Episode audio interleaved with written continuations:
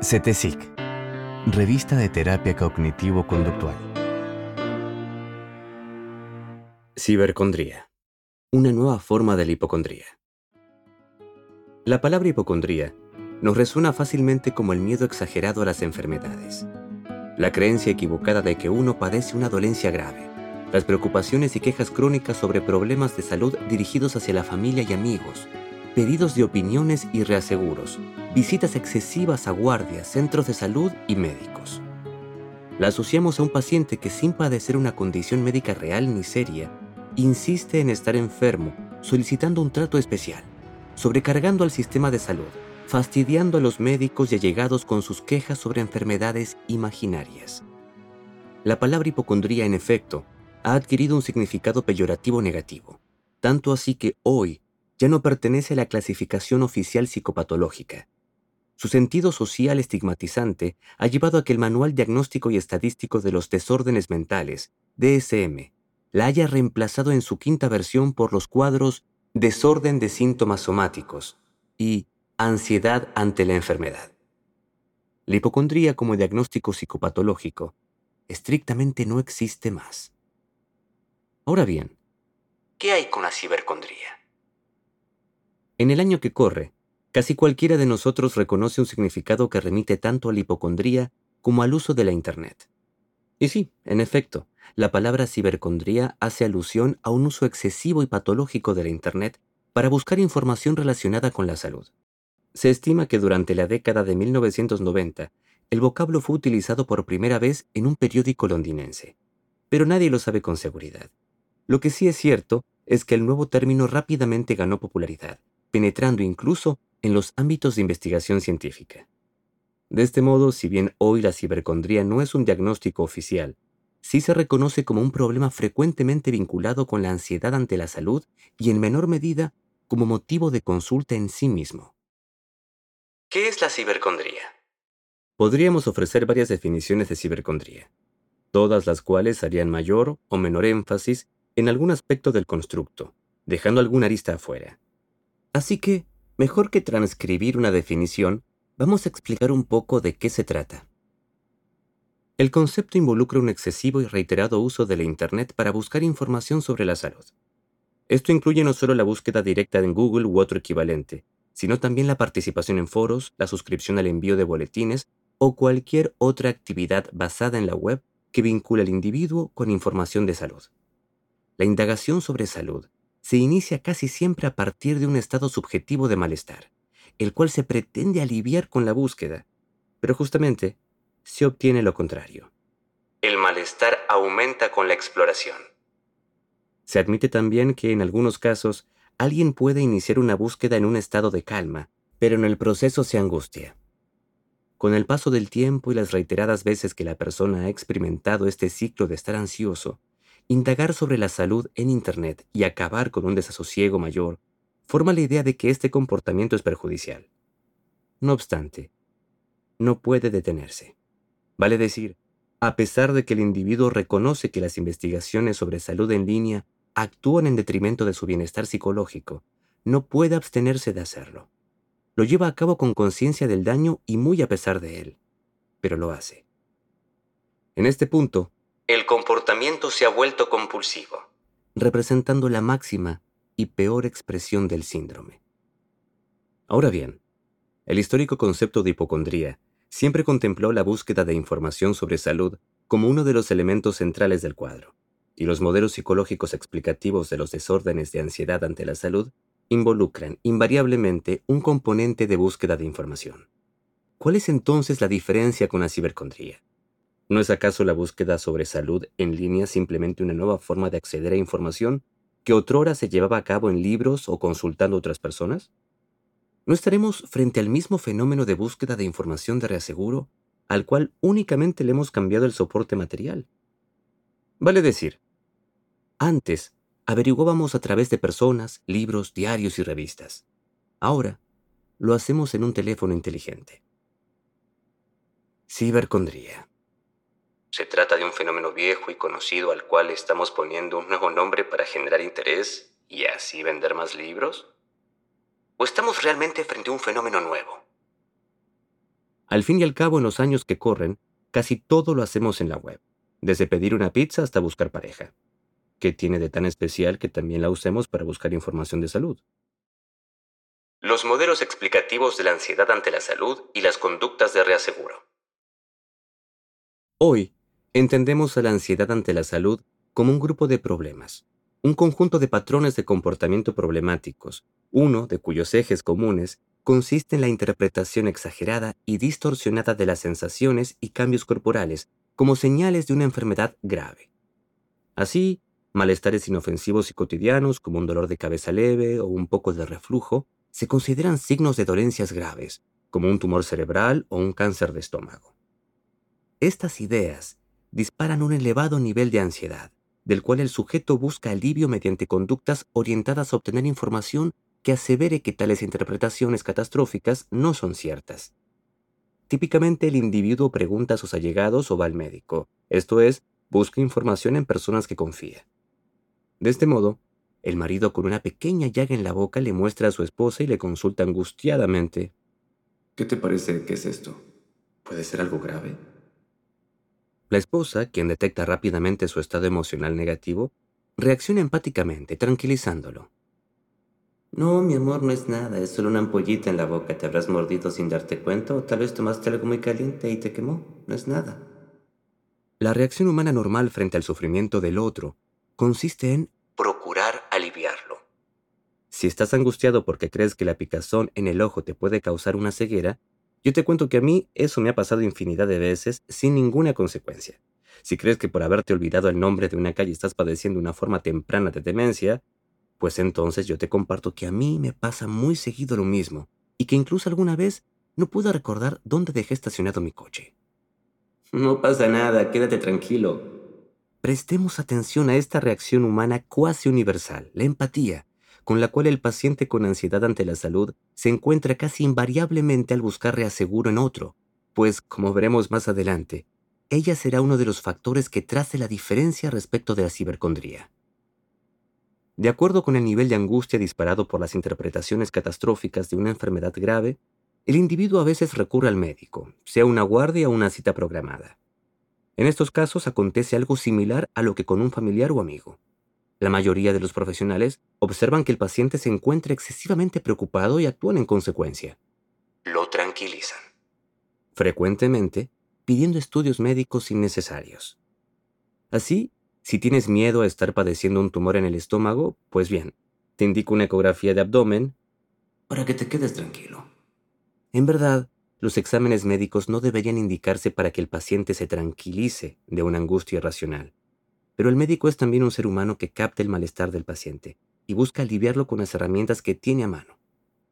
Claro que estas últimas son mucho más potentes que las de la esposa o el amigo, así que frecuentemente los pacientes con ansiedad ante la salud acuden a los profesionales ya no porque crean de verdad que están enfermos, sino también para quedarse tranquilos. Esto es, para borrar de sus mentes una idea catastrófica que se les instaló y con la cual no pueden lidiar racionalmente. Las personas que padecen ansiedad ante la salud muestran una gran variabilidad en el tipo y forma de conductas de reaseguro. Tomarse la fiebre, palparse, revisar el propio cuerpo en busca de cambios, tomarse la presión, pesarse, someterse a dietas innecesarias y estrictas o rutinas de ejercicio físico extenuantes, rehuir de lugares donde la ayuda médica no está disponible, revisar la materia fecal, monitorear el color de los fluidos del cuerpo y una larga lista de etcéteras. Todos estos comportamientos se orientan exclusivamente a un fin, Información que contradiga la idea catastrófica de que estoy padeciendo una enfermedad. Información que me tranquilice, que alivie la incertidumbre.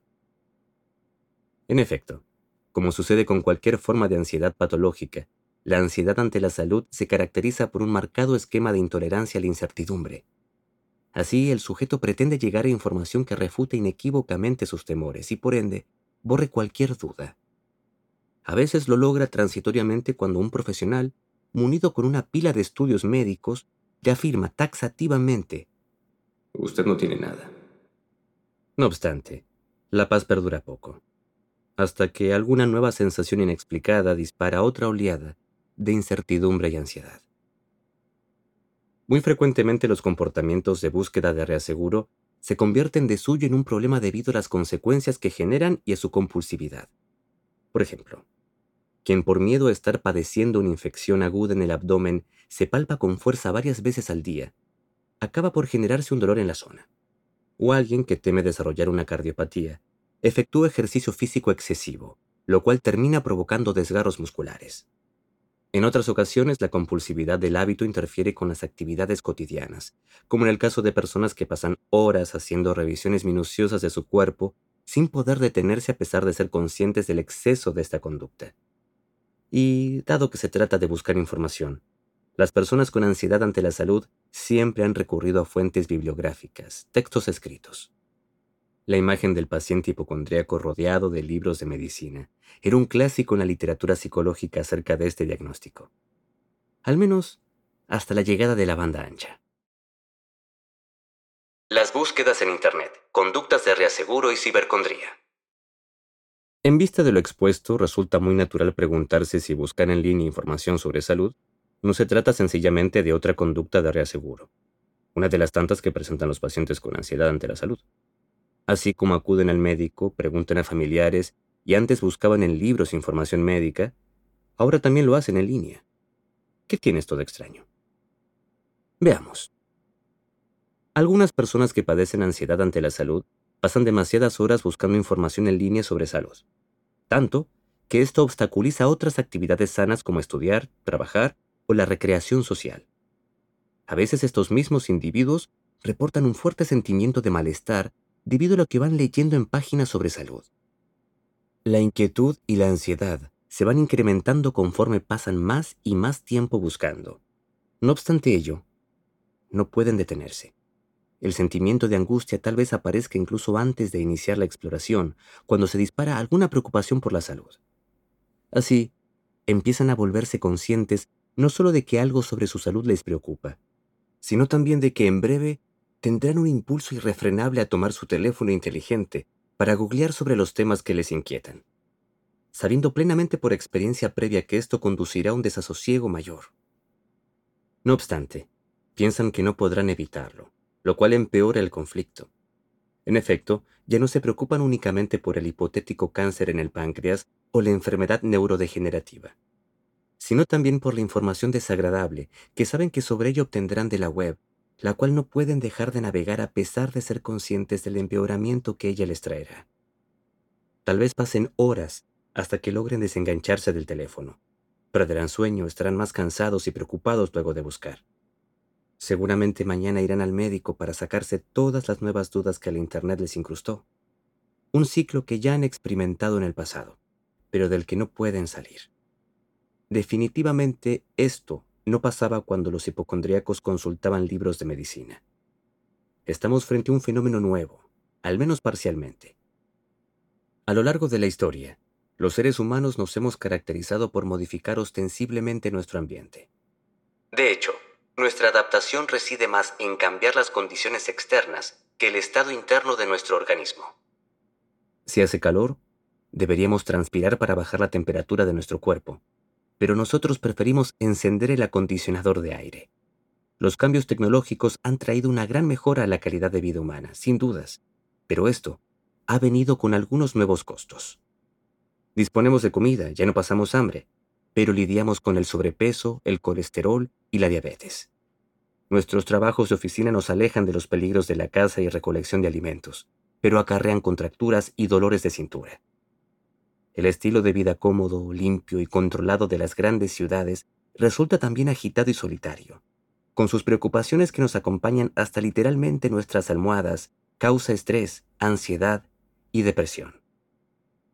Y ahora, la Internet. Sin duda fue uno de los cambios más importantes de la historia, tal vez comparable al dinero o la escritura. Nadie lo sabe hoy con exactitud, aunque sí resulta claro que ha sido una de las innovaciones que más ha modificado nuestro estilo de vida, para bien seguramente en su mayoría, pero no sin algunos efectos adversos secundarios. Aumentó el sedentarismo, el abuso de pornografía se disparó por las nubes, hay más ludopatía, la cual también se inicia a edad más temprana, y modificó sustancialmente la forma de relacionarnos. Y no deja de sorprender que en esta era, cuando la comunicación es la más simple de toda la historia, sea también cuando más personas reportan sentimientos de soledad.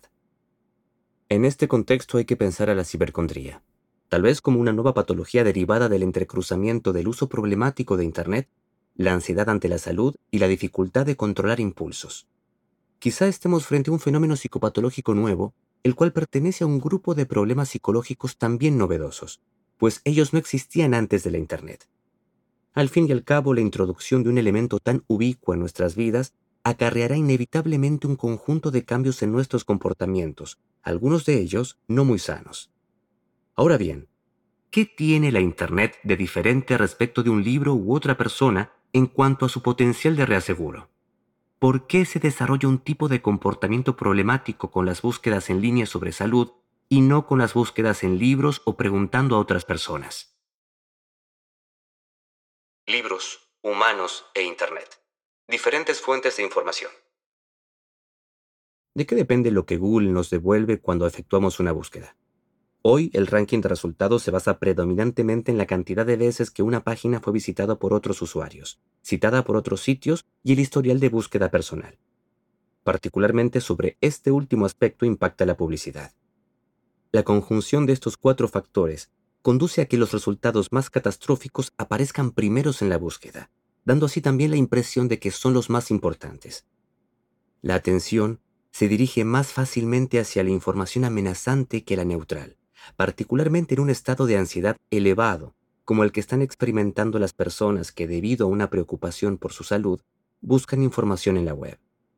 Así, temerosos por padecer una enfermedad grave, los internautas detectan y cliquean sobre los resultados más catastróficos.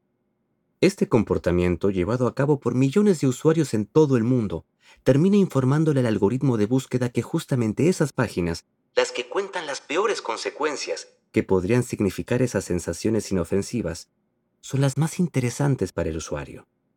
Por consiguiente, Google las mantiene en los primeros lugares del ranking, hecho que las hace parecer como las más importantes y aumenta la probabilidad de que vuelvan a ser cliqueadas por otras personas. Incluso aunque no existe una relación entre un síntoma o sensación y una enfermedad, el algoritmo de búsqueda puede relacionarlos solo sobre la base de que muchos usuarios han escrito una palabra a continuación de otra y o porque luego han cliqueado sobre tal o cual resultado. Es decir, el algoritmo aprende a vincular ciertas palabras, que para nosotros humanos son síntomas o sensaciones, con tales o cuales páginas de destino que hablan de enfermedades, vinculación que genera a partir del comportamiento de millones de sujetos en la red, y no porque alguien le haya cargado información médica válida. Por tomar un ejemplo, hasta hace algunos años atrás, si alguien escribía en Google la palabra inglesa twitches, que en castellano significa sacudidas o tirones musculares, el buscador devolvía resultados relacionados con la esclerosis lateral amiotrófica, cuando en realidad no existe relación entre tal síntoma y la mencionada enfermedad. Esto se debía a que millones de usuarios en reiteradas ocasiones habían escrito twitches junto con palabras como esclerosis o enfermedad neurológica, y habían ido a parar inmediatamente luego a sitios informativos acerca de la esclerosis lateral amiotrófica. Hoy esto ya no sucede.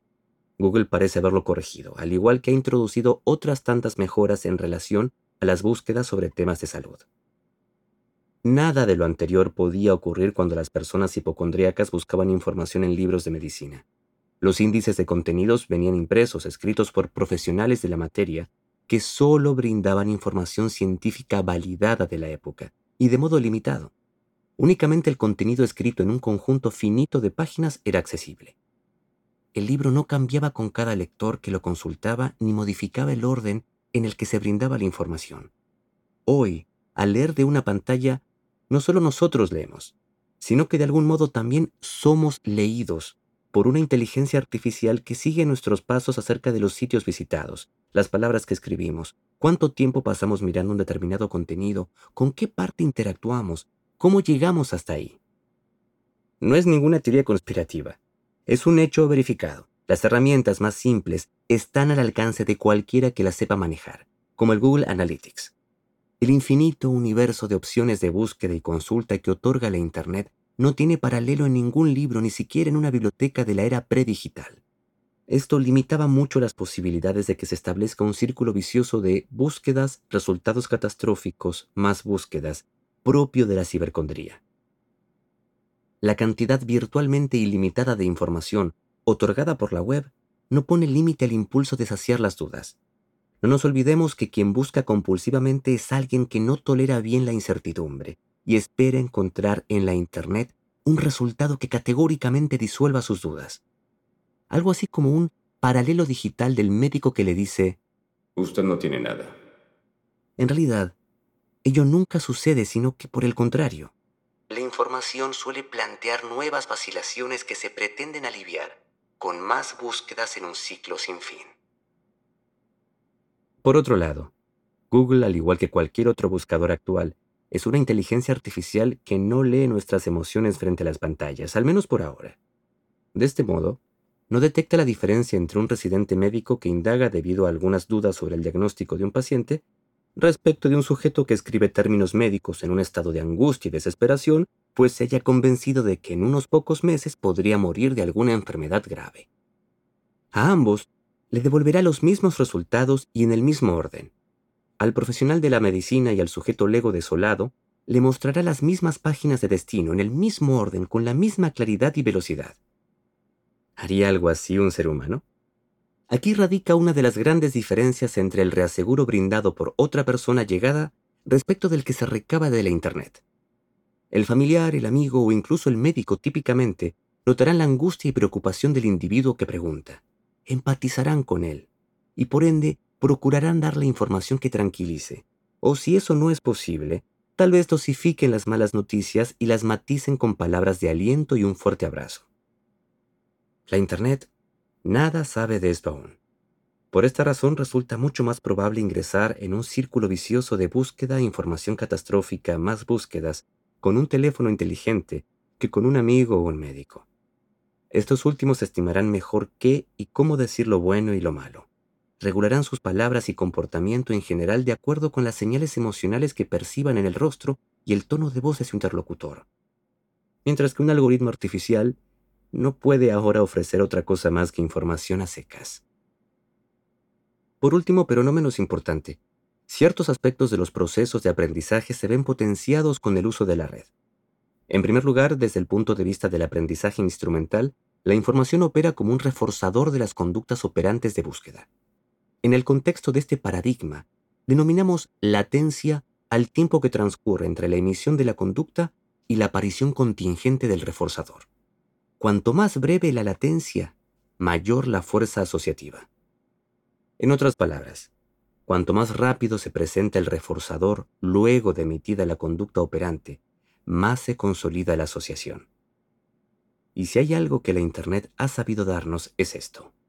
Velocidad.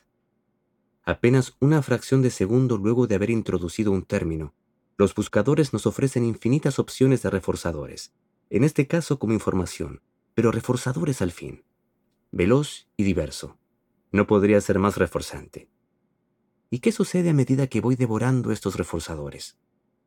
Los aprendizajes operantes conducen a reforzadores que son consumidos por el organismo. Sin esta respuesta consumatoria, el aprendizaje no se consolida. Sin él, sería como ir a la heladería, comprar un rico helado de chocolate y fresa en un día de calor, solo para observar cómo se derrite delante de nuestras narices sin que lo tomemos. Entonces, ¿cómo se come este reforzador, la información? Desde un punto de vista de procesos cognitivos, hay dos grandes posibilidades. Una, damos con información que nos tranquiliza, que nos afirma que lo que tenemos no es grave, lo cual nos libera de la angustia. A este proceso lo llamamos reforzamiento negativo, pues el comportamiento de búsqueda se perpetúa en el tiempo porque retira un evento desagradable. En este caso, la preocupación por padecer una enfermedad terminal junto con la ansiedad concomitante es el conocido ejemplo de conductas de evitación y escape tan características de la ansiedad patológica. Existe otra posibilidad. Esto es, hallamos información que afirma que lo que tenemos puede ser potencialmente serio y dañino.